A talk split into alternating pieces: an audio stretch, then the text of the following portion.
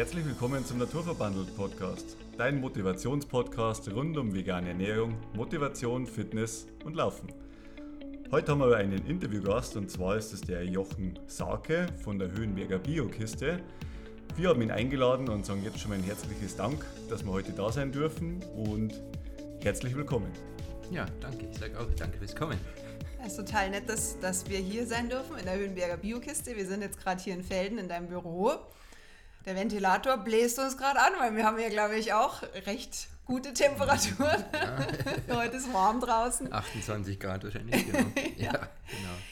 Ja, wir wollen so ein bisschen von dir heute mm, ja, ein bisschen was wissen, wie, ja, wie bist du zur Höhenberger Biokiste gekommen und hol uns doch mal so ein bisschen ab, wie, oder beschreib uns doch einfach mal, was ist die Höhenberger Biokiste für diejenigen, die es nicht Wer bist denn du eigentlich? Oder so. Wo fange ich an, genau. Ja, dann fang mal an. ja, genau.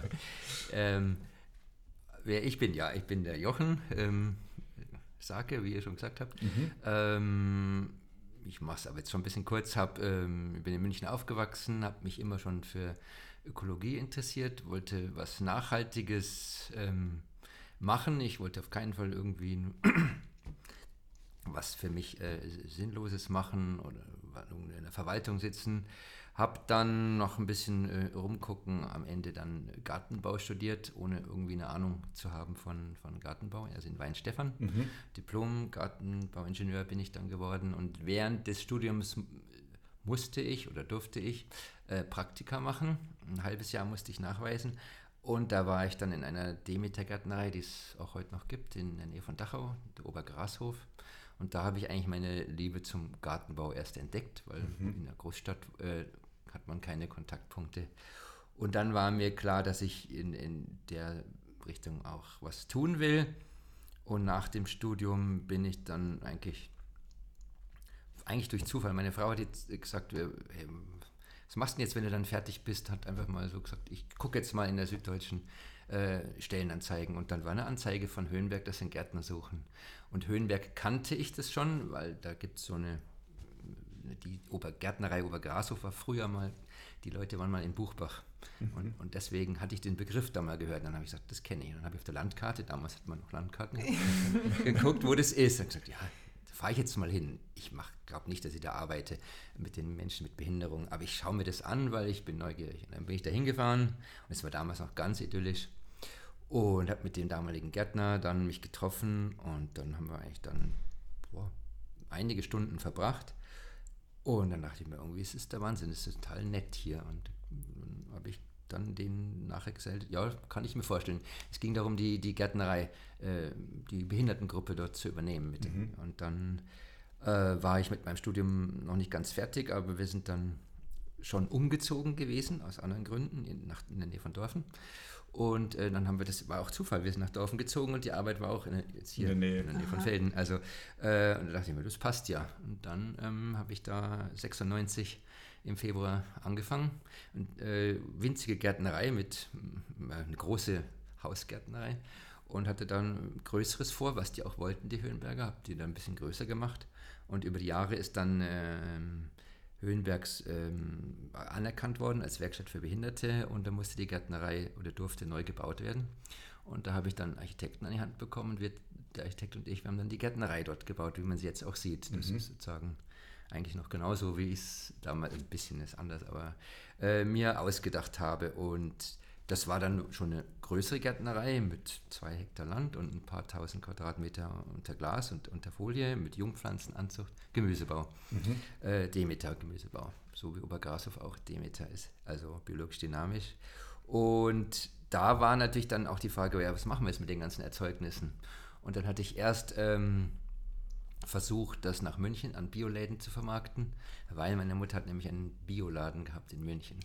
Mhm. In den 80ern äh, ist sie ausgestiegen aus ihrem Versicherungsgewerbe und Ach, ist das cool. hat einen Bioladen machen müssen. Ähm, und da habe ich dann auch mal ein bisschen gejobbt, aber ich wollte den Laden nie übernehmen. Das wollte ich nicht. Da war sie ein bisschen, mein Bruder auch nicht, war sie ein bisschen enttäuscht, aber hat sie natürlich akzeptiert. Mhm. Aber letztendlich bin ich dann äh, ja, wieder bei der Vermarktungsfrage gelandet. Genau, haben wir dann die Läden beliefert. Das ging auch ganz gut, aber ja, München war damals noch weiter weg als heute, gab es die Autobahn noch nicht. Und die Anforderung der Läden war halt schon so, wenn, keine Ahnung, wenn die 15 Bund Petersilie bestellen, dann müssen sie auch 15 Bund kriegen. Ja, und wenn das dann 10 Läden machen und man hat nicht 150, sondern nur 120 Bund, dann ist es immer so ein bisschen schwierig, äh, das genau abzuschätzen, äh, weil wir eine kleine Gärtnerei hatten und nicht mhm. im Überfluss. Und dann kam und jetzt bin ich eigentlich schon nicht mehr bei meiner Person, sondern bei der Bierkiste, ja, ähm, wirklich in dem Moment, wo, wo dann die Gärtnerei äh, fertig war, kam die Anfrage äh, einer anderen Ökokiste, die es heute noch gibt, die Tagwerk-Ökokiste. Mhm. Die war ja in der Nähe von Dorfen. Mhm, genau, in in Brenning mhm. war die ja. Äh, kam die Anfrage, ob wir nicht hier im Umkreis die Kunden übernehmen wollen. Die, sie gehen jetzt nach München, ah. weil die meisten Kunden in München sitzen. Mhm. Und die sind dann nach Riem gegangen Inzwischen heißen sie Iserland Ökokiste, haben sich dann mal umfirmiert. Ähm, und dann kam die Idee zu mir, letztendlich ist sie bei mir gelandet in der Gärtnerei. Und dann haben wir gedacht, genau das, was wir brauchen, wenn wir auf dem Land sind. Wir müssen die Leute, wir müssen, wenn die Leute nicht zu uns kommen, also der Hofladen war winzig, Marktstände, das war irgendwie alles schwierig hier mit mhm. den kleinen Dörfchen oder Märkten, wie man sagt. Und dann haben wir äh, und gesagt, genau, das ist das Richtige. Wir haben ja alles und wenn wir dann eben mal nicht genügend Petersilie haben, um bei dem Beispiel zu bleiben, dann kaufen wir einfach beim Bio-Großhandel zu. Und wir müssen ja sowieso zukaufen, wenn wir ja keine Bananen anbauen und keine Pfirsiche und mhm. auch keine Karotten und so weiter. Ist ja eine, die wachsen nur in den Feldern, oder? ja, genau. Ja, genau. Und es wächst auch noch einiges andere nicht. Und man hat immer Ernteausfälle und ist ja eine kleine Gärtnerei und mit den Menschen mit Behinderung ist man ja auch nicht so schlagkräftig. Und, als wenn man das mit Saisonkräften macht. Auch die Lage der Gärtnerei in so einer Talsenke ist ein bisschen schwierig, weil es immer ein bisschen feucht ist im Frühjahr und im Herbst und dann hat man Pilzkrankheiten. Und die kann man ja und will ja man ja auch nicht spritzen. Also es war eigentlich ganz einfach. Und dann ist mir klar geworden, die Biokiste oder so ein Lieferdienst ist genau das Richtige. Attraktiv, was ein attraktives eigenes Angebot und alles ergänzen durch äh, beste Qualität von anderen Kollegen oder die man halt über den Großhandel kriegt vom nächsten Gärtner, äh, keine Ahnung, in Straubing oder in, sonst wo in Erdingerland oder eben im Winter aus Italien, Spanien oder die Bananen aus der Dominikanischen Republik, wo auch immer. Und das, ähm, dann hatten wir eben diese 30 Kunden dann übernommen. Im Mai 2001 haben wir dann angefangen. Habe ich einen Flyer selber gemacht ähm, cool. äh, und glaube ich, dann auch in die Druckerei gegeben, genau, und ein paar Anzeigen geschalten in dem, im Filztalboten und dem Intelligenzblatt. Und dann waren, waren wir am Ende des Jahres schon bei 100 Kunden und hatten ein Auto angeschafft und ähm, haben ausgeliefert. Und ähm, so sind wir dann immer größer geworden. Waren es dann Kunden, die wo regelmäßig bestellt haben oder sporadisch? Damals waren es eigentlich, das waren alles überzeugte Bio-Esser, Bio-Lebensmittelkäufer, Käuferinnen, die haben sich ähm, alle eigentlich jede Woche oder alle 14 Tage beliefern lassen mhm. mit diesen Sortimenten. Die kann ja noch später reinkommen auf diese Kistenzusammenstellungen. Mhm. Wann, wir haben ziemlich schnell einen Online- Shop auch eingeführt, aber ich weiß nicht mehr, wann das war.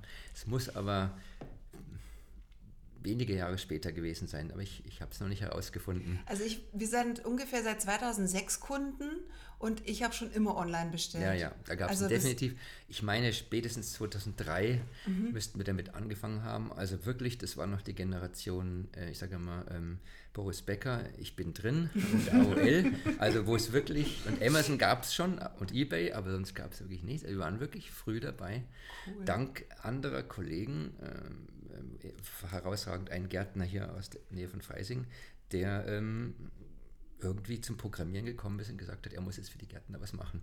Und er hat dann so einen Online-Shop programmiert mit einem anderen Freund zusammen. Und die gibt es heute noch, die Firma, das mhm. ist PC Gärtner. Mhm. Die Software hatten wir auch lange. Ähm, und mit der, äh, also damals war das denen klar, ist, so mit irgendwelchen Karteikarten und Excel, das geht nicht. Man muss das professionell machen. Und Genau, das war mir dann auch klar, wenn wir das machen, machen wir es auch gleich professionell äh, mit einer Software. Wie gesagt, dann der Shop irgendwann und ähm, haben dann unser Gemüse angeboten und auch gleich ziemlich bald, das weiß ich auch nicht mehr, ob es vom ersten Tag an war, äh, die Produkte von Höhenberg, weil wir haben ja in der Höhenberg eine Bäckerei, ist ja optimal, das mhm. Brot auszuliefern. Ähm, also Brot auszuliefern mit dem Lieferservice ist das Beste, was man tun kann, weil die Leute bestellen und dann wird das Brot gebacken und wird es ausgeliefert. Bei uns wird kein einziges Brot weggeschmissen. Oh, Nichts. Cool. Weil das auf, auf Bestellung, on demand ähm, gebacken wird.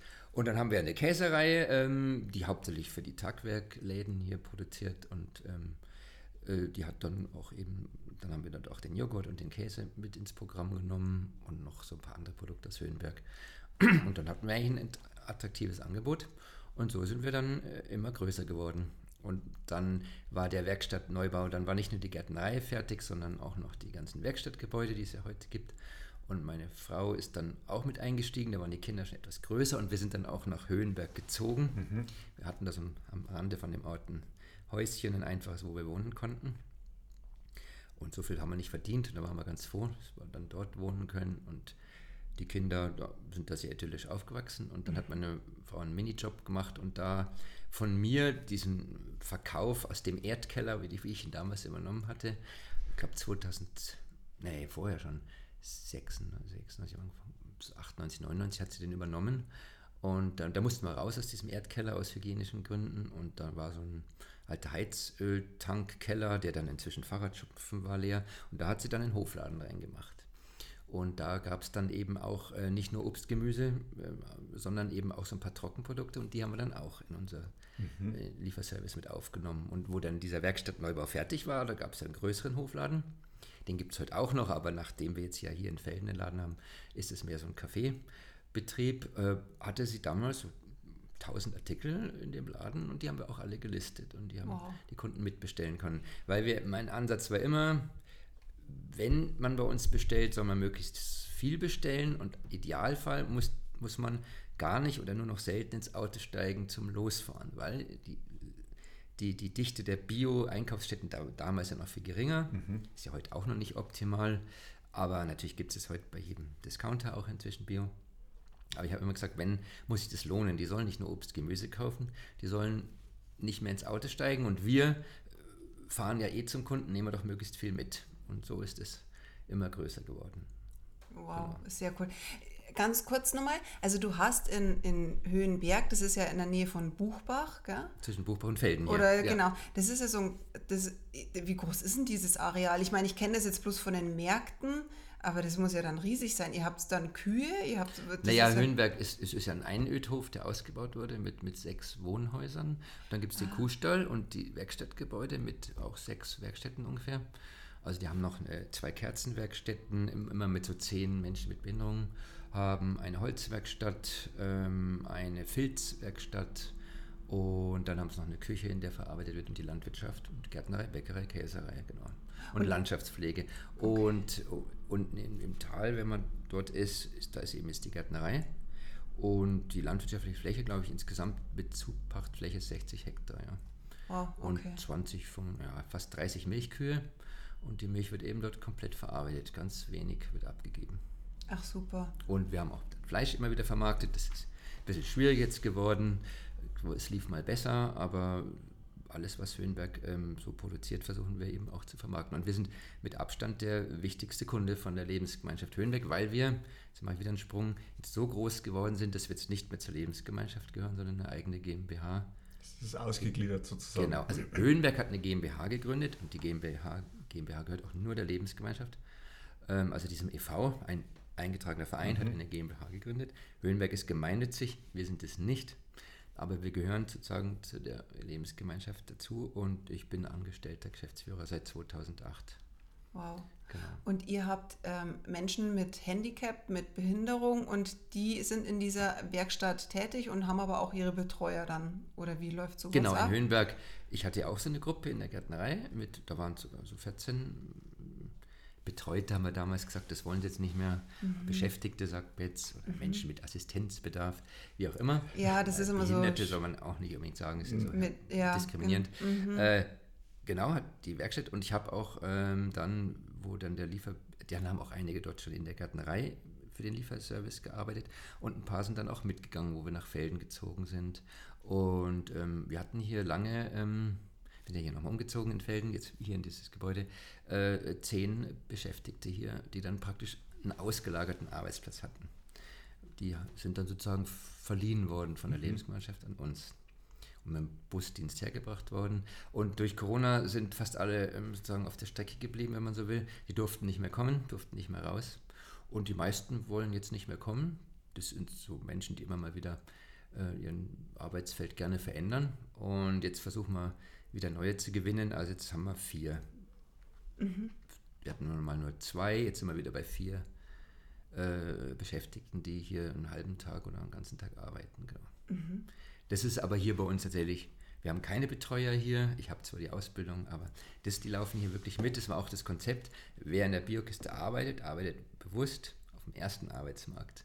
Es ist nicht beschützt, es ist nicht gefördert, wir kriegen kein Geld dafür. Ähm, und es gibt hier keine Sozialbetreuung. Also wir haben Betreuung von außen, die einmal im Vierteljahr kommt und guckt, ob alles passt. Mhm. Man ist natürlich im Dialog. Ähm, aber ansonsten müssen die hier selbstständig sich bewegen. Die müssen natürlich pünktlich sein, müssen die Toilette finden, den Pausenraum. Wir können nicht alle, ja. die ja. arbeiten, hier nehmen. Ja. Aber manche sind sehr, sehr stolz drauf und viele, für viele ist es zu schwer, hier zu mhm. arbeiten. Ja, klar, man muss auch immer schauen, wie weit. Aber es gibt sicher in Höhenberg 30, 40, die hier gut arbeiten könnten, aber es wollen halt nicht alle. Der eine ist halt lieber Schreiner und der nächste ist lieber Kerzenzieher oder Landschaftspflege. Mhm. Und genau, wir machen immer wieder Werbung dort in Höhenberg. Die wollen auch uns mehr vermitteln, aber das ist nicht so ganz einfach.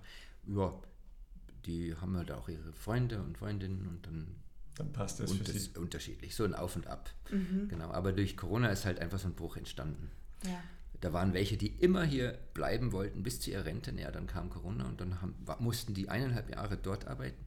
Und dann haben die sich so eingelebt, dass sie jetzt nicht mehr zu uns wollten. Mhm. Ja. Mhm.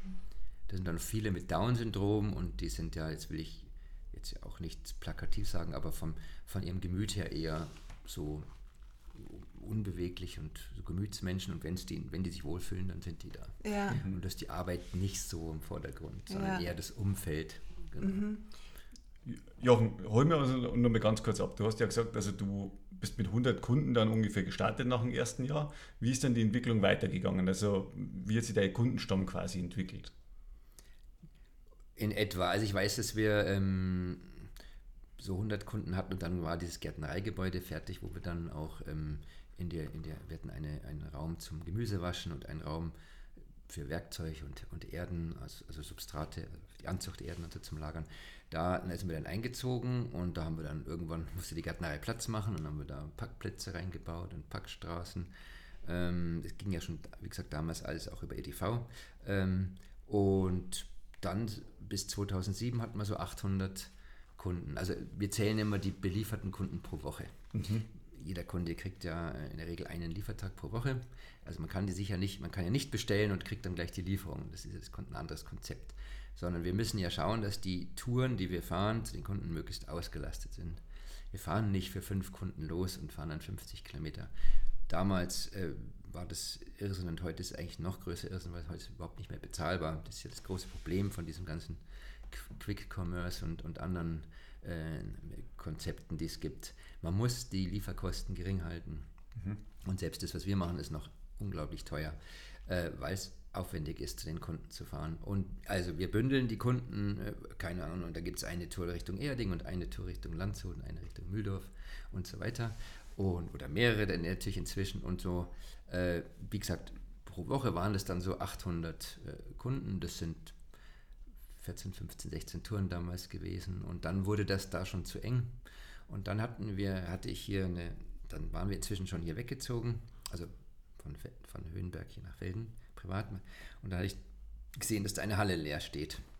Und äh, dann stand er dran zu vermieten. Und dann habe ich den angerufen und die war so eine Halle mit 700 Quadratmetern. Und dann äh, sind wir ins Gespräch gekommen, haben die gemietet. Erst die Hälfte, dann die ganze. Mhm. Und dann sind wir da 2007 eingezogen. 2008 ist dann rechtlich vollzogen worden mit der GmbH. Und dann sind wir weitergewachsen. Ähm, irgendwann waren es 1500, ich weiß nicht mehr, Kunden. Und dann äh, wurde es schon wieder zu eng. Man braucht ja Kühllager zum Lagern, man braucht Büroleute, braucht die Fahrzeuge, die ganzen Kisten, das nimmt ja wahnsinnig viel Platz weg. Die Ware muss, die Packplätze müssen sein und es war einfach zu eng. Und dann ähm, wussten wir nicht so recht weiter und dann haben wir uns gedacht, nee, wir wollen auf jeden Fall in Felden bleiben, weil wir wollen ja die Beschäftigten äh, beschäftigen können. Da kann man nicht einfach nach Landshut gehen oder nach ja. Erding oder so. Wir müssen in der Nähe sein. Und dann ähm, haben wir die Gemeinde gefragt und er hat gesagt, sie hat gar, sie hat jetzt keine Idee, außer ähm, hier auf dieser grünen Wiese, äh, auf der wir sind oder waren, äh, den in, das war damals Gewerbegebiet und da haben die niemanden gefunden, der und dieser, ich sage jetzt mal, Bauverwertungsgesellschaft oder wie man das nennt, diese Firma, die haben, haben uns die Telefonnummer gegeben, habe ich da angerufen und den gefragt, ob der sich denn vorstellen könnte, ähm, so einen Lieferbetrieb für uns zu bauen, weil wir haben, wir haben ja auch kein Geld, um es selber zu machen. Wir mussten, wir mussten jemanden finden, der das für uns macht, damit wir es mieten können. Ähm, man kann mit so einem Unternehmen nicht Kapital aufbauen von ein paar hunderttausend oder gar Millionen, das kann man nicht. Und der war sofort Feuer und Flamme. Ähm, gesagt, kein Problem, ähm, treffen wir uns mal. Ich bringe einen Architekten mit, der auch so nachhaltig baut. Und so und so ist dann diese Biokiste hier entstanden, die er nach unseren Vorgaben gebaut hat. Und da kam dann auch gleich die Frage ähm, auf, erst wollten wir eine Halle bauen und dann kam aber die Idee, Mensch, das ist ja eigentlich eine super Lage hier an der Bundesstraße, da könnten wir doch auch einen Biomarkt noch mit integrieren. Mhm. Ähm, wenn jetzt der Lieferservice schon hier ist, dann holt man doch den Laden von Höhenberg auch hierher. Hat dann Höhenberg auch ein bisschen unüberlegt, ob sie das wollen, weil ja dann weniger, sie wollen ja eigentlich, dass die Leute nach Höhenberg kommen, haben aber auch das Potenzial hier gesehen und dann habe ich dem der Firma eben gesagt, sie soll nicht nur eine Halle bauen, sondern auch einen Laden. Ja, genau. Und das haben die dann auch alles mitgemacht. Und dann sind wir weitergewachsen. Wir sind eigentlich jedes Jahr etwas größer geworden. Nicht wie so ein Start-up, dass man da von 0 auf 100, aber, aber jedes Jahr 5 bis 10 Prozent mehr. Und so noch, jetzt machen wir es ja schon weit über 20 Jahre, das kann man sich ja so schön ausrechnen. Und dann sind wir schon so bei 2000 Kunden gewesen, dann ist es hier wieder zu eng geworden auf den 1400 Quadratmetern. Und dann haben wir wieder mit, dann haben wir wieder mit dem Herrn geredet, der Firma hier, und dann hat er uns hier nochmal 1000 Quadratmeter dran gebaut. Und ist da wirklich ein paar Wochen, muss man sagen, vor der Pandemie ist es fertig geworden. Und wir hätten die Pandemie eigentlich überlebt hätten wir sie natürlich schon, aber die, die Nachfrage ist ja so explodiert, dass wir ähm, einfach ein großes Glück hatten, dass wir die bedienen konnten, zumindest von den Räumlichkeiten. Das wäre jetzt irgendwie genau meine Frage gewesen, weil mhm. während Corona, da, da sind ja viele mhm. Sachen also sich stark verändert und hat nicht mehr raus dürfen. Wie hat sich das bei euch auf die Bestellungen ausgewirkt? Wie war das? Genau, also wir waren da Ende 2019 gerade fertig, dann haben wir noch durch den Umbau ein bisschen Platz für den Laden geschaffen. Es war dann wirklich tatsächlich Mitte Februar, wo der Laden dann auch etwas vergrößert war. Da ist ein, Raum, ein Lagerraum weggekommen und dem Laden zugeschlagen worden. Und dann ging ja diese, diese Panik da los mit, mit dieser einen Firma hier äh, und dem Coronavirus und plötzlich war Lockdown. Und dann, ähm, dann wirklich innerhalb von wenigen Minuten oder Stunden standen die Telefone nicht mehr still und die Leute sind, haben, haben sich gesagt, okay, Hilfe, wie kriege ich, krieg ich Lebensmittel? Und haben uns dann gefunden. Oder sie kannten uns schon, ich weiß es nicht. Also die haben uns wirklich innerhalb von wenigen Tagen, und es ging auch allen Bio-Lieferbetrieben so, die, wirklich die Bude eingerannt. Und ich glaube, es war Donnerstag und dann war angekündigt der Lockdown ab Samstag oder so, ich weiß nicht mehr. Und wir haben am Freitag dann so viel äh, Neukunden gehabt, dass wir das nicht mehr bewältigen konnten. Und dann haben wir ähm, der, mit der Softwarefirma, die den Shop äh, uns wartet, gesagt, mach den Shop zu. Also wir haben dann einen Neukunden-Button äh, da weggenommen. Man konnte und einen mhm. Hinweis nur noch kann für ich, Bestandskunden. Kann ich mich erinnern. Kenne ich auch noch, ja. Mhm. ja. Mhm. Und dann haben wir keine Kunden aufgenommen. Ich glaube, wir haben noch ein paar Tage noch. Wir haben es noch eine Woche versucht, stimmt. Und dann habe ich aufgegeben, weil für mich Neukunden, das war ja das, wovon wir immer geträumt mhm. haben. Und plötzlich waren es so viel, dass wir äh, drun drunter erstickt sind. Und dann ähm, haben wir aber dann versucht, irgendwie schnell ähm, eine Liste zu machen, wo die Leute eine E-Mail hinschicken konnten. Haben so eine Warteliste gebaut.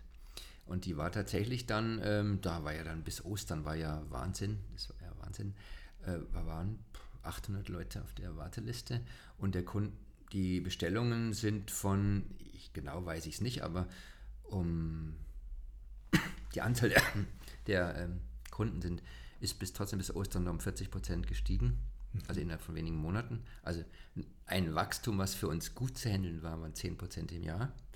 Wir hatten mal ein Jahr davor auch mit 15 18% Wachstum und das hast du echt gemerkt, wie anstrengend das ist. Ja. Du musst ja Leute finden, du musst die Leute schulen, du musst die Touren planen, du musst die Räume schaffen, die ganzen Abläufe. Es ist, denkt man sich nicht, wie viel Arbeit es ist. Ja, und vor allem, wenn es an einer Ecke mal zu eng ist, man ja. muss dann auch wieder erweitern. Ja, also das Geld natürlich und dann musst du äh, Regale kaufen und EDV und Autos. Also diese 40 Prozent, glaube ich, waren, waren Wahnsinn und Ostergeschäft ist Hammer gewesen. Das war höher als das, weit höher als das Weihnachtsgeschäft. Das war einfach irre, weil da durften wir ja auch nicht raus. Und ähm, dann hat sich das ja etwas beruhigt äh, über den Sommer. Und dann dachte man, wunderbar. Und dann bauen wir ein bisschen die Warteliste ab und haben halt schon nachgezogen, äh, Personal einge, äh, was auch relativ einfach damals zu finden war, weil dann viele, also auch Studenten und so, irgendwie nichts mhm. mehr, äh, ja, durften nicht, nicht mehr raus. Das Einzige, was man durfte, ist arbeiten gehen. Haben ja dann manche auch für sozialen Kontakt. Also wir hatten uns hier wohlgefühlt. Wir, wir, wir waren ja nicht so isoliert. Mhm. Wir mussten nicht ins Homeoffice, wir mussten ja arbeiten. Wir waren ja sogar systemrelevant. Ähm, mhm. Hatten wir eine ganz gute Position und war ja alles so beängstigend. Und dann haben wir eigentlich gedacht, so, das passt jetzt so. Und dann, dann kam ja wieder ein Lockdown und wir haben ja auch nicht wirklich ernsthaft mit gerechnet und der war ja dann noch viel heftiger, der war ja dann fast ein halbes Jahr, der war ja nicht, vier, vier Monate. Mhm, mhm. Und dann haben wieder die Leute und dann haben wir wieder Shop zumachen müssen und wieder Warteliste. Ähm, oder ich weiß gar nicht, ob wir es schon ganz abgebaut hatten, ich glaube schon. Und dann sind wir nochmal größer geworden und wir haben uns dann letztendlich, der Höchststand war vor, vor, vor eineinhalb Jahren, ähm, ja, fast, fast, ich glaube 80 Prozent mehr als davor. Wow. Mhm. Ja, also okay. es war als 2019. Es war krass, ja. 80, 90 Prozent. Ähm, auch, und auch die Warenkörbe, also was die Leute gekauft haben, war viel mehr. Und das ist hier, war absoluter Hammer, ja. Und ähm, ja, und dann kam die Zeit nach Corona. dann hat sie es normalisiert? Ja, genau, und die kam, ähm, wir, also es ist ja wirklich, wir haben immer wieder geredet, macht es überhaupt Sinn, die Kunden aufzunehmen? Bleiben die überhaupt nach Corona? Ja, macht es Sinn, jetzt Autos zu kaufen, alles umzubauen? Mhm. Und ich habe gesagt, nee, komm, die Chance lassen uns nicht entgehen. Und jetzt sind die schon so lange dabei, die bleiben uns dann schon viele, nicht alle, aber viele. Und dann kam nun halt nicht nur das Ende von Corona, jetzt da letztes Jahr im Februar, sondern es kam ja wirklich fast auf den Tag genau gefühlt dieser Krieg und dieser Wahnsinnspanik. Und dann haben dann äh, sind uns doch die Kunden sehr, also viele, äh, nicht natürlich nicht alle, ähm, doch schnell abhanden gekommen, um es mal so zu sagen. Die einen sind wieder in Urlaub gefahren, die anderen sind wieder essen gegangen, die nächsten äh, sind wieder in die Arbeit gegangen und haben vielleicht da die Kantine gehabt. Ja, und dann gab es die ganzen Leute, die sparen mussten oder zumindest Angst hatten, dass, das, dass ihnen das Geld ausgeht. Mhm. Und in dieser Abwärtsspirale sind wir tatsächlich bis heute äh, jetzt nicht so drastisch wie, wie der Anstieg, aber wir sind jetzt noch, ähm, jetzt im Sommer nur noch, klingt vielleicht komisch, aber es ist aus unserer Sicht so, nur noch 45 Prozent über 2019. Mhm. Also fast die Hälfte haben wir wieder eingebüßt. Es schwieriger aber ist jetzt, wenn wir das vorher gewusst hätten und wenn die Welt sich normal entwickelt hätte, dann wären wir jetzt die glücklichsten Menschen nach wie vor. Äh, wir sind ja auch nicht unglücklich, aber wir haben ganz, ganz schwierige, große Probleme, weil wir ja erstmal einen großen Personalstand hatten, der viel zu groß war jetzt für die Umsätze, die wir äh, hatten. Auch ein bisschen zu hoch, weil die Krankheitsquote auch sehr hoch war und weil man auch durchaus, weil viele erschöpft waren, mussten wir Leute einstellen. Im Nachhinein hat sich sicher als falsch erwiesen, leider. Um, also ein, nicht für die einzelne Person, da muss, mhm. muss man mal differenzieren, aber einfach Geschäfts ja, genau, mhm. unternehmerisch. Und ähm, dann sind ja auch andere Kosten gestiegen. Also die Energiekosten, ja, Heizung war jetzt hier nicht ganz so schlimm, weil wir einen langjährigen Gasliefervertrag haben und so viel Wärme auch nicht brauchen, weil wir relativ viel mit Abwärme heizen und Stromerzeugung mit, der, mit zwei PV-Anlagen auf dem Dach. Äh, aber der Strompreis ist trotzdem hochgegangen deutlich. Mhm. Und Benzin, also Dieselpreise sind deutlich hochgegangen. Wir haben ja, wir sind zwar auf dem Weg zur E-Mobilität, aber das schafft man halt, äh, Kapitel für sich, auch noch nicht von heute auf morgen. Äh, vor allem, weil es bis vor, um das kurz zu sagen, vor eineinhalb Jahren einfach keine Lieferwegen waren, die diese Strecken, die wir hier fahren müssen, auf dem Land schaffen.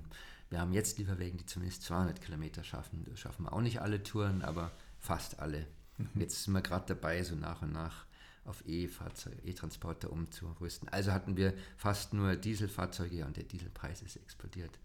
Und dann sind, ist alles teuer geworden. Papier ist teuer geworden, Werbematerialien. Die Miete ist hochgegangen. Der hat natürlich auch gesagt, ja, Indexmiete, typische Indexmiete, also mit der Inflation steigt die Miete. Wenn die Inflation einen gewissen Prozentsatz überschreitet, ist das teurer geworden. EDV ist teurer geworden, auch weil wir die dann nochmal gewechselt haben. Und jetzt haben wir einfach deutlich höhere Kosten und ähm, kommen äh, mit den doch eigentlich guten Umsätzen äh, nicht über die Runden gerade. Also wir sind jetzt dabei, äh, es dauert einfach so ein Prozess, sich da äh, wieder so, mhm. das so in Gleichgewicht zu bringen, Kosten und, und, und Einnahmen.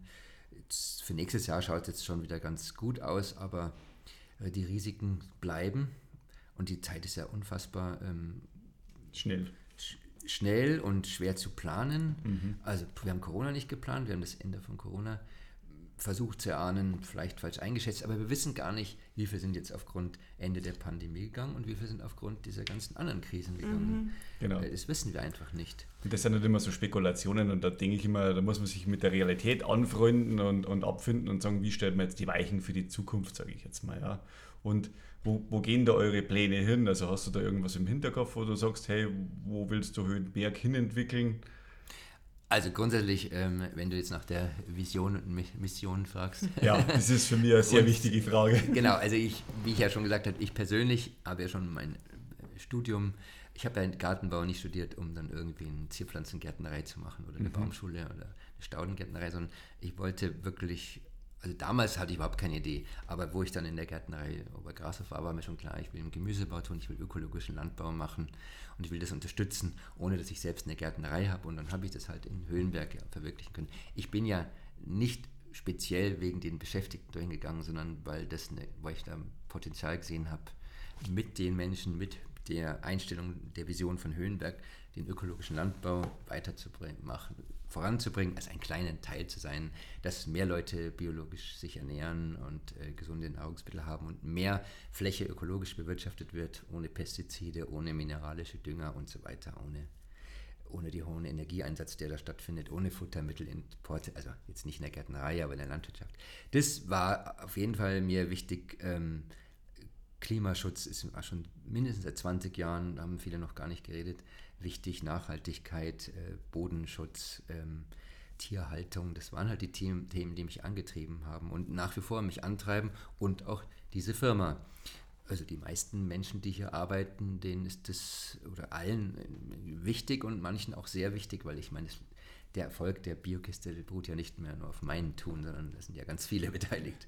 Und das ist dieser ökologische Landbau und für die Region was Nachhaltiges zu tun, faire Arbeitsbedingungen und so weiter. Das ist, das ist das, was mich antreibt. Und in dem Sinne wollen wir natürlich weitermachen, sind natürlich in dem Sinne jetzt etwas zurückgeworfen, weil jetzt ja wieder weniger zumindest bei uns die Lebensmittel kaufen. Hoffentlich kaufen sie es biologisch woanders.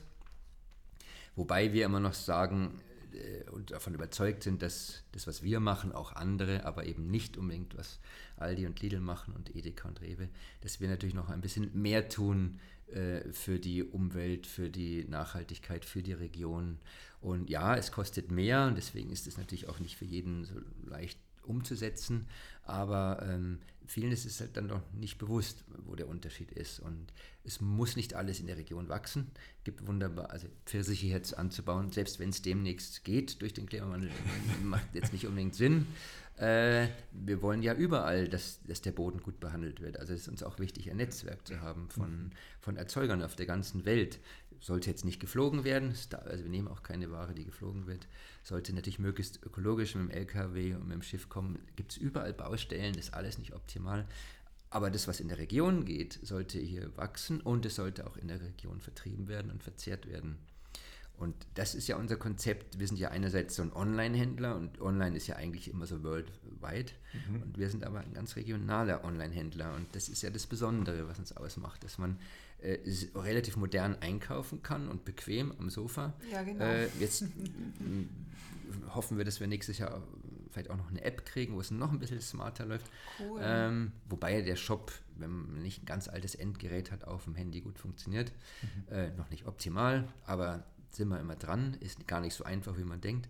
Aber das ist ja sehr fortschrittlich und dieser ökologische, ökologische Landbau es hat was Fortschrittliches, aber eigentlich ist ja das, was früher gemacht wurde, es ist nur modernisiert. Mhm. Aber ohne diesen Wahnsinn mit den Pestiziden, mit, den, mit der Überdüngung, dass die Böden kaputt gehen, kein Wasser mehr aufnehmen. Also ich weiß nicht, ist den Leuten auch gar nicht bewusst. Es gibt Untersuchungen, die sagen, dass die konventionelle Landwirtschaft in circa 60 Jahren die Böden so fertig gemacht haben, dass nichts mehr wachsen wird oder fast nichts mehr. Das ist den Leuten gar nicht klar vielen, dass wir in eine absolute Ernährungskatastrophe reinwandern. Und die meisten leider konventionellen Bauern, die so wenig Verständnis haben, ich will jetzt die nicht einzeln kritisieren, die sagen ja, dass der ökologische Landbau nicht funktioniert, weil wir die Welt nicht ernähren könnten. Da haben wir ein Problem, aber das Hauptproblem ist, dass viel zu viel Fleisch gegessen wird. Mhm. Und wir müssen einfach vom Fleisch weg wir vertreten jetzt nicht eine rein vegane Ernährung als, als Demeter-Betrieb. Mhm. Wir sind für Tierhaltung, aber natürlich, da ist halt der Sonntagsbraten oder mal äh, die Wurst und es muss die ganze Kuh gegessen werden und die müssen gut behandelt werden. Aber grundsätzlich müssen wir von diesem Fleischkonsum runter. Und dann schaut die, äh, die, die, die Situation komplett anders aus ich glaube, der Faktor ist 1 zu 8 oder was. Ich brauche nur noch ein Achtel der Anbaufläche, wenn die Leute Getreide essen, Gemüse und die ganzen äh, Hülsenfrüchte, die da auf der Erde wachsen. Wir brauchen die Fläche nicht. Und die müssen wir gut behandeln. Und das geht im ökologischen Landbau, auch wenn noch nicht alles optimal ist. Ich bin jetzt nicht einer, der sagt, das ist alles toll. Äh, natürlich nicht. Äh, da ist aber, finde ich, der ökologische Landbau ist, das ist die, der einzige Weg. Man kann lernen von den konventionellen, ist überhaupt keine Frage, man kann die Technik weiterentwickeln, mhm. aber dieses Düngen und Spritzen, das hat keine Zukunft, das mhm. funktioniert nicht. Stimmt. Wir machen uns, das Artensterben habe ich noch gar nicht erwähnt, das ist, geht ganz maßgeblich auf die Landwirtschaft zurück, auch auf andere Dinge wie Zersiedelung, und, aber ganz maßgeblich, also inzwischen ist die Artenvielfalt in Städten größer als auf dem Land, weil in der Stadt nicht gespritzt wird. Ja, äh, das ist halt eben genau das Thema, was du gesagt hast mit dem Thema Fleisch, weil wir als Veganer haben es ja schon lange weg, das Thema. Und man beschäftigt sich halt einfach zu wenig mit der ganzen äh, Sache. Und das finde ich schön, dass du da Aufklärung ein bisschen betreibst, mit wahrscheinlich auch dem einen oder anderen Gegenwind, kann ich mir vorstellen. Ja, also böse, böse Anrufe oder Briefe in die Richtung kriegen wir eigentlich fast nie. Aber, aber die Szene an sich kriegt ja. natürlich massiven Gegenwind. Also, das meine ich ja. Also wenn, die, wenn zum Beispiel die Grünen von dem Veggie Day reden, was sie nie so gemeint haben, wie es dann letztendlich vermittelt wurde, da kriegt man natürlich massiven Gegenwind, äh, ganz klar. Ähm, aber ähm, wir persönlich kriegen jetzt nicht viel Gegenwind und ähm, wir, aber was ich schon sagen kann, ist, dass uns die vegane Ernährung sehr wichtig ist und wir da auch an viel Angebote haben. Aber es ist ja auch ein wichtiges Geschäftsfeld für uns. Wir sind ja auch Unternehmer. Wir müssen unser Geld ja auch verdienen und das machen wir auch mit veganen Produkten. Also ich, ich, ich finde das immer super praktisch und ich liebe ja die Höhenberger Biokiste schon seit Jahren, weil ich das einfach so so toll finde, euren Service. Ihr seid so, also ich weiß nicht, wie unkompliziert man sein kann als Firma, aber das ist sehr unkompliziert. Man braucht bloß anrufen, ihr tauscht gleich um, ihr, ihr seid, äh, vor allem, ich bin immer so begeistert von den Fahrern, unter anderem, unter anderem auch unser Hund. Also die begrüßt immer die Fahrer. Ich finde, es ist, wir, immer wenn ich mit einer Freundin zum Kaffee trinken gehe, geh, dann gehe ich hier und, und lass mich hier in dieser ruhigen Oase irgendwie verwöhnen. Also ich bin ja totaler Fan von, von euch. Und ich muss sagen, ich bestelle ja jede Woche, also wir haben ja jede Woche unsere mm, Abokiste mhm. und ich tue halt immer diese veganen Artikel mit rein. Und wenn ich jetzt auf der Couch sitze und alles so eingebe, erzähl uns mal, wie geht es dann weiter? Also ich gebe das dann ein und schicke das dann los. Und wie kommt es dann bei euch an? Wer packt es? Das würde mich mal interessieren. Genau, ich, ich hole noch ein bisschen aus. Mhm. Also grundsätzlich haben wir äh, ein, ein Artikelstamm, den wir ja erstmal einpflegen und online stellen, dass er verfügbar ist mit Preis und ganz vielen Inf Informationen, die über eine Datenbank kommen. Also da sind die Allergene müssen wir ja ausweisen, ja, die Nähr mhm. Nährwerte, also bei Gemüse nicht, aber bei Monoprodukten nicht, aber bei diesen verarbeiteten Produkten. Genau, das, da müssen wir erstmal überlegen, was bieten wir an, was ist verfügbar, haben wir es da, können wir es schnell genug herkriegen. Und dann kommt es in den Shop, dann ähm, deswegen ist auch wichtig, dass man zum Beispiel nicht, oder auch logisch, dass man nicht von heute auf morgen so einen Betrieb aufbauen kann. Das muss man erstmal gucken, was nehmen die Kunden. Und ich muss es ja, kurz zu springen, am Ende möchte es der Kunde haben. Mhm. Wer im Shop was sieht, der möchte es haben. Im Laden, wenn eine Lücke im Regal ist, Sieht sagt er, oh, schade, dann fragt er, haben Sie nicht irgendwas anderes, kommt es morgen wieder rein? Dann arrangiert man sich. Im Shop arrangiert man sich nicht. Man will ja das haben. Ähm, und kriegt es ja auch so visualisiert, das kriege ich. Ist ja klar. Also, deswegen muss man mit, mit erstmal mit einem gewissen Bewusstsein und Geschick und Erfahrung den so bestücken. Dann ähm, wird diese Bestellung abgesetzt im, im Warenkorb abschicken und dann ist die ja bei uns im System drin. Wenn die komplett unauffällig ist, also keine Bemerkung dabei, äh, nicht irgendwas am Artikel sich geändert hat, dann läuft es durch bis zu den Kommissionierlisten, die wir ausdrucken. Und wenn da noch eine Bemerkung ist, dann ist unser Kundenservice, Kundenbetreuung lesend, dass dann kommen Bemerkungen oder es kommen Urlaubseinträge oder Reklamationen ähm, oder Anrufe kommen ja auch. Das ist ja der alternative Weg, dass man anruft. Ähm, wird dann im System alles verarbeitet. Die Tourzuordnung ist schon klar und wir kommissionieren das meiste tourweise, weil wir müssen es ja am Ende in einer gewissen Reihenfolge packen, um es in der äh, gleichen Reihenfolge ausliefern zu können. Es muss ja alles schon passen. Der Fahrer kann ja nicht irgendwie sich Kisten zusammensuchen. Mhm. Also es gibt äh, bei Obst, Gemüse wird, äh, gibt's eine, kriegt jeder Packer eine Liste, was er an dem Tag braucht. Wir haben da zwei Packstraßen mit jeweils drei Leuten. Immer zwei sind sozusagen gespiegelt, die packen die schweren Sachen, dann rollt ja die Kiste weiter, dann packen die die nächsten Salat und Mangold und sowas und zum Schluss kommen dann die feinen Sachen wie Pilze und mhm. Beeren, nur ganz kurz gesagt. Und dann hat jeder so seine Liste. Der Einkauf hat vorher schon in etwa gewusst, was gebraucht wird, wird dann angeliefert wurde schon vorher angeliefert, also noch bevor der Kunde seinen Warenkorb abschickt, haben wir eigentlich bestellt, weil wir da Erfahrungswerte haben. Ähm, haben immer ein bisschen mehr, bis wir es abpuffern können. Der Laden braucht ja auch mal was. Ähm, das ist dann, dann wandert es in die grünen Kisten. Und zwar mhm. genau in der Reihenfolge, wie dann auch die Auslieferung ist. Also grün ist für Gemüse. Grün ist Gemüse, genau. äh, Obst und Gemüse. Genau, wir haben verschiedene Frage gewesen, ja. ja, wir haben verschiedene Farben, das haben wir gemacht, der besseren Übersichtlichkeit. Genau, die grünen Kisten werden immer zu dritt gepackt und dann rollt die Kiste immer weiter und zum Schluss kommt sie auf den Stapel. Äh, manchmal noch eine Info rein, Deckel drauf in die Kühlung und immer am nächsten Tag wird erst ausgeliefert. Ähm, damit ist dann die, ähm, die Bestellung, und je nachdem, ob der jetzt individuell bestellt hat oder so über ein Sortiment oder die, die Kundin, äh, wir packen das, was da steht. Und zwar ganz genau, so gut wir können. Also, wenn der 300 Gramm Karotten bestellt, kriegt er 300. Wenn er 3 Kilo bestellt, kriegt er 3 Kilo. Also, das ist ja individuell äh, es gibt auch Kunden, die schreiben dann, lassen noch was dazu schreiben. Da sollte jetzt nicht zu viel Werbung machen, das macht uns Arbeit. Aber wir haben auch ältere Menschen, das meistens, die dann Bemerkungen äh, übergeben an die Packer, bitte kleine rote Beete, weil sie können nicht so eine große mhm. verarbeiten oder so. Mhm. Also das wird dann wirklich versucht, individuell passend genau zu machen. Wow, wow. Das ist dieser grüne Bereich und parallel dazu arbeiten äh, gibt es den, gut, dann gibt es die Bestellung an die Bäckerei, dann backen die das Brot, dann gibt es den Kommissionierbereich, den wir Zusatz nennen, der hat zwei Farben inzwischen bei uns. Das, ist, das sind Logistikeinheiten sozusagen. Mhm. Wir haben den äh, blauen Bereich, das, ist, äh, das sind die ganzen Kühlprodukte. Äh, das wird dann, da wird in der, im Kühlraum äh, die Ware gelagert, logischerweise, und im Kühlraum gepackt. Ähm, ähm, und das wird dann gleich in ISO, ISO-Boxen, also diese Kisten, diese blauen haben Einsätze und dann kommt die Ware rein, ein Kühlakku rein, ein Deckel drauf und dann ist die isoliert, die Ware und dann kann, hält dieser Kühlakku hält bis zum nächsten Tag am Abend. Also das, wenn die, der Kunde das dann vor der Haustür hat, das ist immer noch gekühlt. Mhm, genau, das, das ist dieser blaue Bereich und die kommissionieren für jede Tour ihre, ihre Sachen vor. Die sammeln die, damit die dann beim Packen schneller sind. Mhm. Wir rennen jetzt nicht für jeden Joghurt zum äh, Joghurtregal und holen den, sondern mhm. wir, äh, wir haben schon so Artikel, die ganz schnell gehen, die sind sehr nah an der Waage. Ähm, also wir haben überall Wagen, weil wir dann entweder die Sachen einwiegen können, wenn sie nach Gewicht abgerechnet werden, oder weil die Waage auch prüft, ob man den richtigen Artikel hat. Ob ich 500 Gramm oder 250 Gramm, ist so eine Prüfung. Äh, aber wir haben auch andere Prüfkriterien. Wir dürfen ja keine Fehler machen. Wie gesagt, die Ware muss da sein und muss auch richtig gepackt werden. Mhm.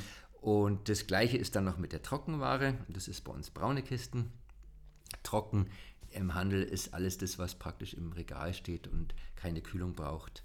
Und kein Gemüse ist. Haferflocken zum Genau, Beispiel. aber auch eine Mar- Marmelade ist eine Trockenware, Stimmt. obwohl sie feucht ist oder ein Öl. Äh, Das ist ja, halt, stimmt. aber das sind diese Lagerartikel und da haben wir ein ähnliches Konzept, auch eine Dreierpackstraße. Die Artikel, die viel gehen, die sogenannten Renner, stehen auch ganz in der Nähe von dem Parkplatz und den Rest holen wir tourweise aus dem Biomarkt. Ah, ja, okay. Genau, deswegen können wir hier, ähm, also der Biomarkt, ein Laden hat immer ein großes Angebot, damit er attraktiv ist.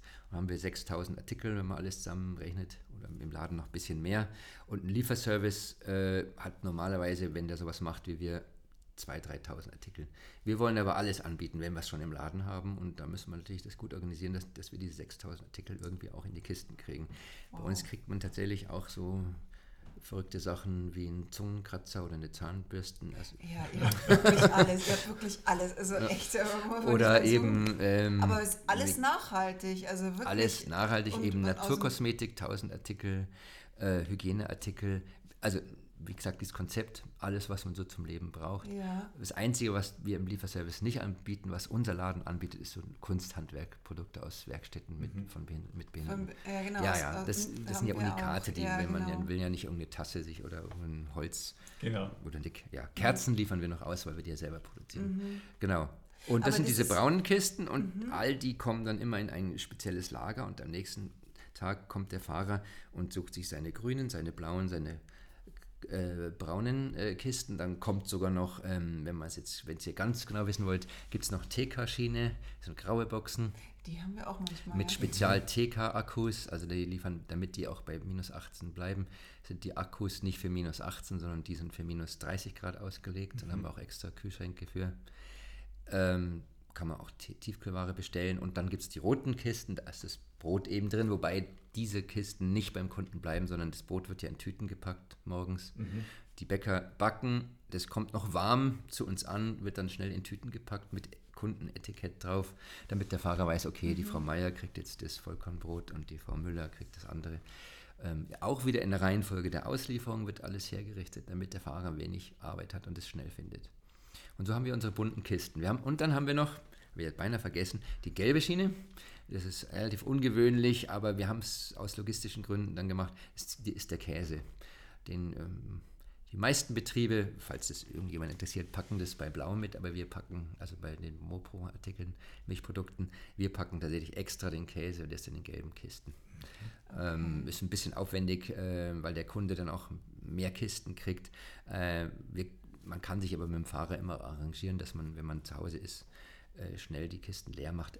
Hier auf dem Land haben die meisten genügend Platz, dass da mal so ein Stapel, Ja. ein Meter hoher Stapel an Kisten steht oder zwei Meter. Haben wir auch schon gehabt. Ja, so ja. Ja, das nicht. sind Genau. wir manchmal hierher schon gefahren, weil das war irgendwie umge Genau, also wir haben, Das das, nicht das ist ausgeht. wichtiges Sortiment Käse, also der Naturkosthandel, Biohandel hat ein Käseangebot, das kriegt man allenfalls noch in Feinkostgeschäften, sonst nirgends, ähm, behaupte ich jetzt mal, vielleicht Ja. in ganz großen Rewe-Märkten natürlich, aber wir haben da schon von vielen kleinen Käsereien und, ein wechselndes Angebot immer wieder und da haben wir eben diese Käseschiene. Käse ist bei uns aber auch Wurst und Antipasti. Mhm.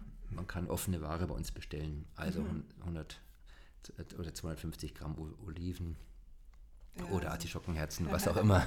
Genau. Aber das passiert alles hier in Felden? Oder ist es dann auch in Höhenberg auch noch? Oder ist Nein, nein, das passiert alles hier. In Alles Höhenberg hier in wird ja Höhen- nur produziert, und die produziert liefern und- an. mhm, okay. Wir holen das Brot jeden Tag und die Käserei liefert uns zweimal die Woche an und die Gärtnerei täglich, die Ja, liefern an. ja. Nein, es passiert alles hier, aber wir haben auch zweieinhalbtausend Quadratmeter Fläche, ist ja, es auch ganz schön groß. hier mittlerweile. Es ist Ja, ja. echt. Ja. Und hier wird, äh, und wir haben das, die ganze Auslieferung, ist, machen wir alles aus eigener Hand eben.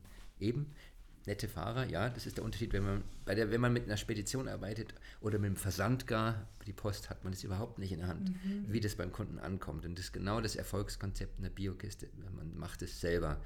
Und die Fahrer haben auch ein bisschen was eingeatmet von der In von der Unternehmensphilosophie und äh, die können Fragen stellen, werden auch geschult. Die müssen jetzt nicht jede äh, Ernährungsfrage beantworten können. Dafür haben wir ja die, unsere Hotline sozusagen. Ja. Aber äh, die verstehen was davon und ähm, stehen dahinter, sind freundlich. Hier arbeitet niemand wirklich nur wegen dem Geld. Natürlich braucht man Geld, sondern man muss hier auch und man will hier auch aus Überzeugung arbeiten. Und der, die, ich finde auch eine Arbeit, die nicht Spaß macht, die, die sollte man wechseln, sage ich auch immer. Wenn hier keine, einer nicht glücklich wird, dann sage ich, dann sucht ihr was anderes. Wir sind hier nicht dazu da, äh, Leute glücklich zu machen. Mhm. Also wenn es nicht passt. Wir haben ein Angebot an die Kunden, auch, auch an Mitarbeiter und man kann es gestalten. Wir sind sehr, sehr, sehr ähm, offen und flache Hierarchien, Mitspracherecht. Aber wir tun, was wir tun, was, wovon wir überzeugt sind. Und wenn einer das nicht gut findet, dann ähm, muss er das sein Glück woanders suchen. Das ist ja vollkommen legitim. Genau. Ja. Sehr, sehr schöne Worte, muss ich ganz ehrlich sagen, weil man merkt richtig, dass du hinter dem Konzept, was du dir quasi erschaffen hast, stehst und ja, ich, ich finde es schön, dass du die Welt äh, ein Stückchen verbessern willst, ja, mit, mit deiner Philosophie und die Arbeit, was du leistest. Also die regionalen Produkte sind für uns auch was sehr mhm. Wichtiges, ja, was halt äh, Verbraucher heutzutage nicht mehr ernst nimmt, sage ich jetzt mal im Supermarkt. Ich kann schon eine Biogurke kaufen äh, von der Firma Lidl, aber wenn die dann aus äh, Marokko oder Spanien kommt und daneben liegt die regionale Gurke, dann muss man auch überlegen, was ist jetzt sinnvoller, wo greift man jetzt hin, ja, oder stellen wir es dann doch in Höhenberg, ja. Und ich finde, so einen gesunden Mix mhm. zum haben ist äh, super und wir wünschen dir da wirklich alles, alles Gute und dass das ja wirklich so in die Richtung weitergeht. Wir haben jetzt noch ein paar kleine abschließende Fragen. Ja, ja, ja also ich, und darf ich noch ein, eins ja, sagen? Natürlich. Ja, äh, weil, das mir, weil das so wichtig ist, weil das viele Leute nicht so richtig verstehen.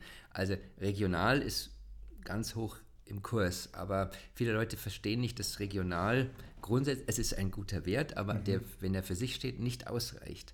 Es, es muss immer nachhaltig sein und, und möglichst biologisch, mhm. weil ähm, ich unterstelle niemandem, dass er seine Tiere hier schlecht behandelt und so weiter, aber trotzdem die konventionelle Landwirtschaft an sich, die macht eben, die spritzt eben ihre Felder und die macht, die überdüngt die Böden und hält vielleicht auch die äh, Tiere nicht so gut. Ähm, das funktioniert nur, wenn man wenn es zu Ende denkt und dann mhm. landet man immer irgendwie bei einer Nachhaltigkeit und ich behaupte bei Bio, weil sonst, wenn es hilft mir ja nichts, wenn ich hier regional die Boden zerstöre und oder die Futtermittel aus Südamerika hole und hier verfütter und dann habe ich das Schwein aus der Nachbarschaft, aber da, da werden die Regenwälder abgeholzt, hier werden die Böden zerstört und Insekten sterben haben wir und, und Vogelsterben und so weiter.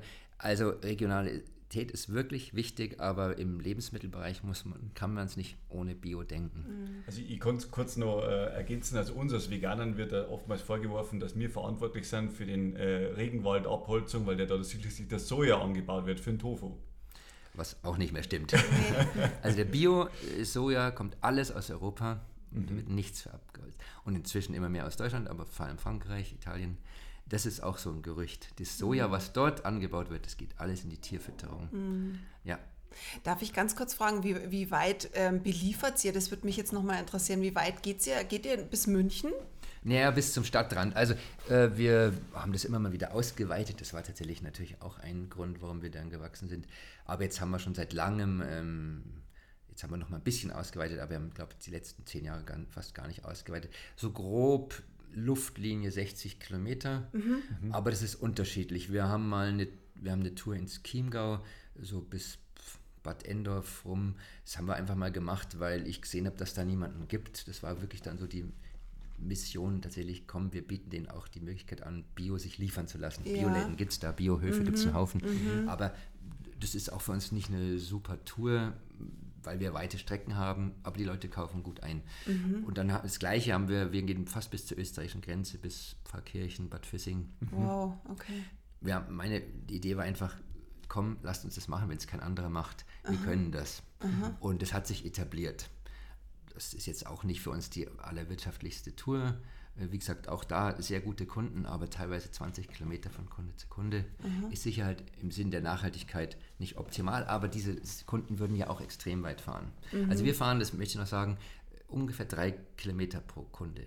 Das heißt, wenn ein Kunde eineinhalb Kilometer zum Einkaufen fährt und wieder zurück, dann hat er etwa die gleiche Energiebilanz wie wenn, bei uns. Also Wow. das schafft und das schafft man nicht. Also das ist schon sehr nachhaltig. Und natürlich unser Konzept mit den Kisten, mit dem, wo immer es geht, keine Verpackung oder Mehrwegverpackung. Ja, also wirklich, es ist, also Genau. es ist echt sehr sparsam und das finde ich immer sehr toll.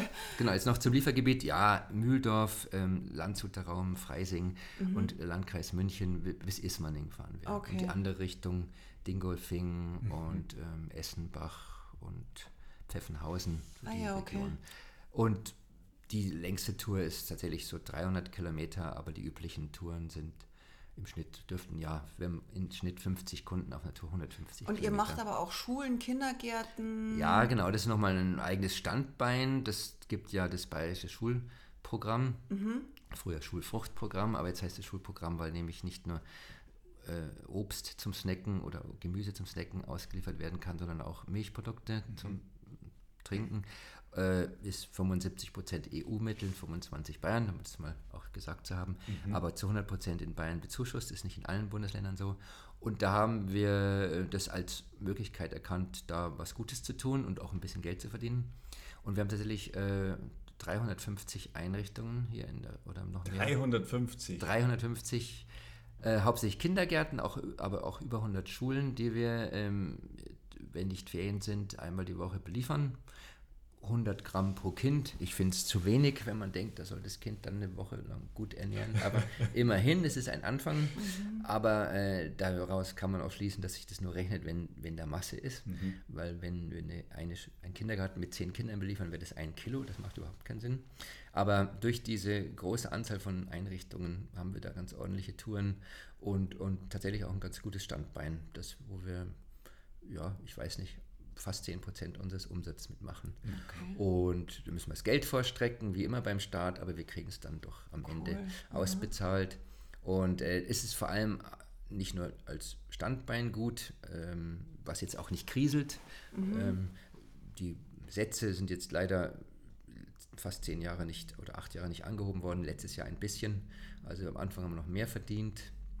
Ähm, aber es ist gut, aber vor allem ist es uns ja auch wichtig, dass die Kinder was Gutes haben. Vor allem in Kindergärten haben wir einen ganz, ganz tollen Ruf und viele Kindergärten lassen sich auch noch zusätzlich beliefern mit Milch, mit Brot, mit was auch immer. Okay. Und da haben wir viele Kunden. Wir nennen das dann B2B, also Firmenkunden. Aber ähm, das ist, und wir haben so viel, und auch Schulklassen oder Kindergärten, die dann kommen wollen, das schaffen wir gar nicht alles, die Führungen hier. Das machen wir super. eigentlich nur für die Feldner, weil wir es uns nicht leisten können. Ja. Ja. Aber da also sozusagen Erziehungsauftrag und, und auch zukünftige Kunden. Ja, Die, ja, das, also Kinder im Kindergarten, die erzählen es ja daheim, Mama, das war so genau. lecker. Und wir haben immer nette Geschichten, dass die Eltern sagen, das gibt es nicht im Kindergarten. Essen die die Karotten und zu Hause nicht? Ja, genau. weil wir halt vielleicht die besseren Karotten Oder die besseren Gurken. Es ist halt schon ein Unterschied, Ja. Wo, welche bei uns schmeckt auch nicht immer alles besser. Das will ich auch nicht behaupten. Äh, aber grundsätzlich schmeckt Bioware einfach Mhm. besser. Die ist langsamer gewachsen und das ist Geschmack. Und was habt ihr noch für Veranstaltungen? Ihr macht noch Kochkurse? Ja, wir haben mal ganz erfolgreich, finde ich, Kochkurse gemacht. Das war, glaube ich, so 17, 18, 19 groß im Trend. Es ist mit Corona wie weggefegt gewesen. Da war es ein online, da haben Bisschen dann online versucht. Dann hat man auch einen Personalwechsel. Die neue Kollegin hat das dann aufgebaut. Es läuft ganz gut, aber es ist jetzt wirklich kein Standbein. Sind- Ich weiß nicht, ob wir auf 20 Kurse im Jahr kommen. Also Mhm. Okay. so viel ist nicht. Aber wir, so ne- aber wir geben noch nicht auf. Die Präsenzkurse ja, wahnsinnig schwer, die nach Corona wieder aufzubauen, Mhm. aber das liest man und hört man ja auch woanders. Ich weiß nicht, Kinos, auch manche Restaurants haben ja gejammert, ich weiß es nicht. Mhm. Da hört man unterschiedliches, aber diese Kochkurse, so wie vorher laufen es nicht. Okay, Und die online okay. sind ja eh nur ein Kompromiss. Das Ja. ist Ja, ja. mal Das ganz ist ganz was witzig. anderes. Aber ähm, und für uns auch einfacher zu machen. Na, stimmt nicht ganz. Also man, wenn man den bucht, kann man sich dann von uns beliefern lassen. Müssen wir mal gucken, dass die Lieferung rechtzeitig ankommt Ja. äh, vor dem Kochkurs. Und Wir haben dann- den auch mal mitgemacht, Ja. das war ganz gut, weil dann hat man wenigstens das, was man gekocht hat, auch gleich zu Hause. Aber da haben wir auch dann verschiedene Themen, eben Genau. gesunde Küche, äh, vegane Küche. Aber es ist ein, noch nicht so wirklich ein Standbein. Also nein, wir zahlen definitiv da drauf. Aber Okay. ist uns wichtig, müssen wir sehen, dass wir es noch mehr entwickeln. Aber es gibt ja so viele Möglichkeiten, da steckt ja noch so viel Potenzial drin. Also Es ist, es ist auf jeden Fall. Ja, aber so ich habe auch das Gefühl, dass die Leute so ein bisschen irgendwie gerade einfach alles tendenziell gestresst sind und überfordert. Ja. Äh, zu Corona-Zeiten war natürlich online das Beste, was man mhm. machen konnte. Und da, wie gesagt, die Leute haben Wein gekauft bei uns und Bier wie noch nie. Man war halt zu Hause und man hat sich was gegönnt. Ja. Und das genau. ist halt genau. jetzt weg. Und die trinken immer noch den Wein, aber halt im Restaurant oder, oder wo auch immer. Mhm. Ja, genau. Wo, finden, äh, wo findet man euch denn online oder wo, wo, wo habt ihr denn, also ich meine natürlich www.höhenbergerbiokiste.de, Social Media, seid ihr da auch vertreten? Genau, also man findet uns auch mit jeder Suchmaschine. Aha. Unsere ähm, eigentlich, weil leichter zu merken, Webadresse ist Wir bringen Bio. Ah, ja. Weil ich mhm. finde das auch ganz schön, dass wir das bringen und das Bio. Ähm, aber mit Höhenberger Biokiste selbstverständlich. Die meisten geben ja keine URL mehr ein, sondern nur noch genau. Suchbegriff in der Suchmaschine. Äh, da ist dann gut, wenn man nicht auf die bezahlte Anzeige von uns klickt, sondern auf die organische, damit wir nicht mal bezahlen müssen, nur am Rande. Ach ja, so? es ist so bei jedem Klick, ja. Wenn da ah. steht Werbung, dann ist ja jeder Klick kostet Geld. Wir schauen immer, dass wir die Werbung äh, so ausspielen, dass es ähm, hier in der Region nicht so ausgespielt wird. Also schon gar nicht, wenn man Höhenberger Biokiste aus eingibt, dann soll man es echt uns so nicht finden, sondern soll man uns praktisch organisch, wie es heißt, finden, mhm. also über den normalen Suchbegriff, weil dann kostet es nichts. Okay. Das ist ja auch so ein Feld, wo man sich einarbeiten muss in Online-Marketing. Ja, wir sind in den sozialen Medien, wir sind schon länger bei Facebook und seit zwei Jahren auch bei Instagram, genau. Okay. Also den Schritt zu TikTok werden wir jetzt erstmal nicht gehen. Ja, das muss Aber meine, sage ich mal, die Generation, also über 40 ist so noch viel bei Facebook, äh, glaube ich, und die, an, die etwas jüngeren plus 25 vielleicht, äh, oder 25 plus ist bei Instagram. Es ist ein mühsames Geschäft. Wir haben, ich glaube, bei Facebook ein paar tausend und bei Instagram tausend Follower. Es dürfen noch mehr werden und ich weiß auch gar nicht, ob das alles Kunden sind. Es überall, wo man ist und äh, fragt äh, Fachleute, sollen wir das machen, müssen wir das machen, heißt es immer ja, da müsst ihr dabei sein. Wie erfolgreich wir sind, ist ganz schwer herauszufinden, tatsächlich.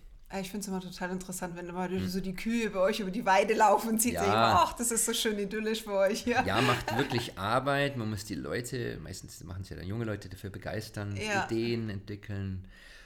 Ähm, auch da braucht es Expertise. Also wir haben ja auch eine Marketingabteilung, was mhm. jetzt ein normaler Laden nicht braucht. Mhm. Wir haben vier Leute, also jetzt alle in Teilzeit, aber vier Leute, die einfach sich mit Marketing beschäftigen, also mit dem Shop. Mhm mit dem Design vom Shop, mit Print, also mit gedruckter Werbung, bedruckten mhm. Infoblättern und eben auch sozialen Medien. Genau. Cool. Und man muss heute überall tanzen, ja. Mhm. ja. Stimmt, ja. ja. Wie gesagt, ich habe ja erwähnt, am Anfang habe ich einen Flyer gemacht, an die Druckerei geschickt und dann haben wir 1000 verteilt oder 10.000 und dann hatten wir 100 Neukunden. Das geht heute überhaupt nicht mehr. Heute hast du vielleicht vier, wenn du sowas machst. Und das ist richtig hartes Geschäft. Mhm. Die Aufmerksamkeit. Wie äh, kriege ich Aufmerksamkeit? Ja, mhm. genau. Ja. Also die, die beste Propaganda, also Werbung, muss man ja sagen, für uns, machen wirklich die Kunden. Mhm. Die Kunden empfehlen uns weiter und das versuchen wir auch zu belohnen oder belohnen wir auch.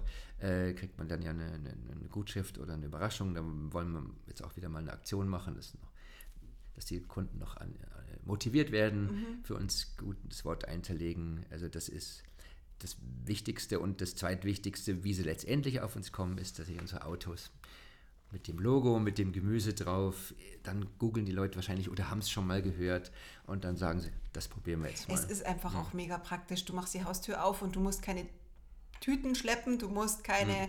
Tetrapacks schleppen oder whatever. Du hast es vor der Haustür, du kriegst dein Wasser sogar vor die Haustür gestellt. Ja, wir sind Getränkehändler. Äh, unsere cool. Fahrer schwitzen da manchmal ganz schön. ja, wegen Und uns auf jeden Fall, weil ich das super praktisch finde, dass ich das nicht mache. Ja, also äh, ich, wir freuen uns natürlich über jeden, der das auch einfach mal probiert und, und, mhm. und, und äh, guckt, ob es für ihn passt. Es gibt wirklich viele Menschen, die wollen selber einkaufen. Die genießen den sozialen Kontakt, die wollen selber die Karotten aus oder das Obst aus der Auslage nehmen. Alles in Ordnung. Wir mhm. haben ja mhm. nicht den Anspruch hier, dass wir alle jetzt beliefern. Aber wir denken, wir haben ein Angebot für die, die es bequem wollen und die sagen, nee, nee, ich habe genug Kontakt oder ich will keine ich mache das daheim am Abend total stressfrei. Man total da, easy, ja. Äh, natürlich mhm. dauert es ein bisschen, bis man die Artikel gefunden hat. Da muss man ein bisschen herausfinden, die Tricks. Man kann ja sich eine Favoritenliste anlegen, man kann in die vergangenen Einkäufe reingehen. Es gibt ja Möglichkeiten. Mhm. Die Suchfunktion in dem neuen Shopsystem ist relativ gut, dass man auch die Sachen findet. Arbeiten wir auch dran, dass man nicht zu viel findet es ist wirklich bequem, es ist nicht für jedermann aber, oder jeder Frau, aber ich glaube immer noch, dass viele es nicht wissen und nicht schätzen, was das ist. Ja, und es kostet auch ein bisschen mehr, aber man spart ja auch. Man ja, fährt weniger man rum, fährt man hat weniger. mehr Freizeit. Wir verlangen 3,90 Euro fürs äh, Liefern äh, und damit sind die Lieferkosten nicht gedeckt, das muss man ganz klar mal sagen. Man gibt es äh, aber auch eine Flatrate, äh, Flat App, also eine Liefer-App oder ein Liefer, wie sagt Flatrate. Flatrate. Ja, genau. Haben wir zum Beispiel, super. Genau, wenn ein Jahresbetrag 138 was kostet hat, äh, kriegt man dann ein Jahr lang äh, frei Haus. Also man hat es natürlich bezahlt, aber dann muss man sich gar keine Sorgen mehr machen. Genau. Ist unser Angebot und ähm, das darf man nie vergessen. Äh, Lebensmittel sind äh, knapp kalkuliert und wir, unser, wir müssen aber davon leben. Das heißt, wir müssen das sehr effektiv machen, aber unser Liefern, das Beliefern hier auf dem Land für 3,90 Euro geht, da haben wir Auto und Fahrer nicht bezahlt.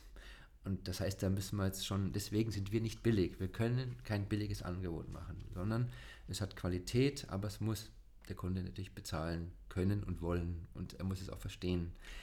Und wir gehen ja auch noch einkaufen für die Leute. Also wir bringen es ja nicht nur, sondern wir sammeln die Sachen ja noch ein. Mhm. Äh, wie ich erklärt habe über diese Packstraßen und die Wegkisten. Genau, und, und was ich dann schon noch abschließend dazu sagen will, also das Konzept, was du da oder ihr da umsetzt, ja, dass du regional Bioprodukte die die Leute vor die Haustür stellst, ja, also das kann man ja nicht mit, mit einem Discounter vergleichen, ja, äh, wo die Lebensmittel irgendwo aus der ganzen Welt daherkommen. Und also ich muss sagen, ich stehe hinter dem Konzept, ich finde das super, was ihr da aufgebaut habt, auch deine Vision, äh, für was dass du da einstehst, ja, und man merkt das halt einfach absolut.